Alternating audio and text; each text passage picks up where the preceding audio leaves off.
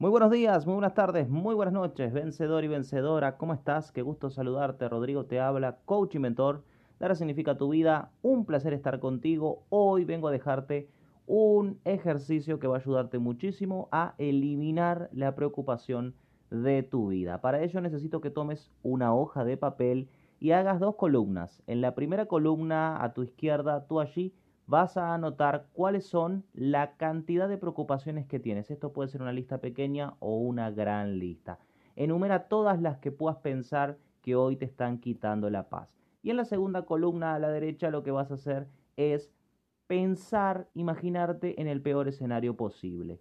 Una vez haciendo esto, solo te queda algo para eh, poder contrarrestar estas preocupaciones, que es bueno, ¿cómo vas a actuar? ¿Cuál va a ser tu respuesta consciente ante eso que escribiste en el papel que te preocupa y ante ese peor escenario posible? De esta manera vas a notar algo curioso. Cuando tú plasmas todo en el papel, la tal preocupación comienza a disminuirse. Esto es un dato psicológico muy importante para que tú puedas auto hacerte responsable de tus resultados, de tu vida, automanejarte eficazmente y sobre todo gestionar tus emociones eficazmente ante estas preocupaciones. De esta manera disminuyes el impacto y tomas el control de tu realidad y de las situaciones. Vas a notar que lo único que te queda por hacer después de que has escrito tu preocupación y de que has enumerado los peores escenarios posibles es una cosa.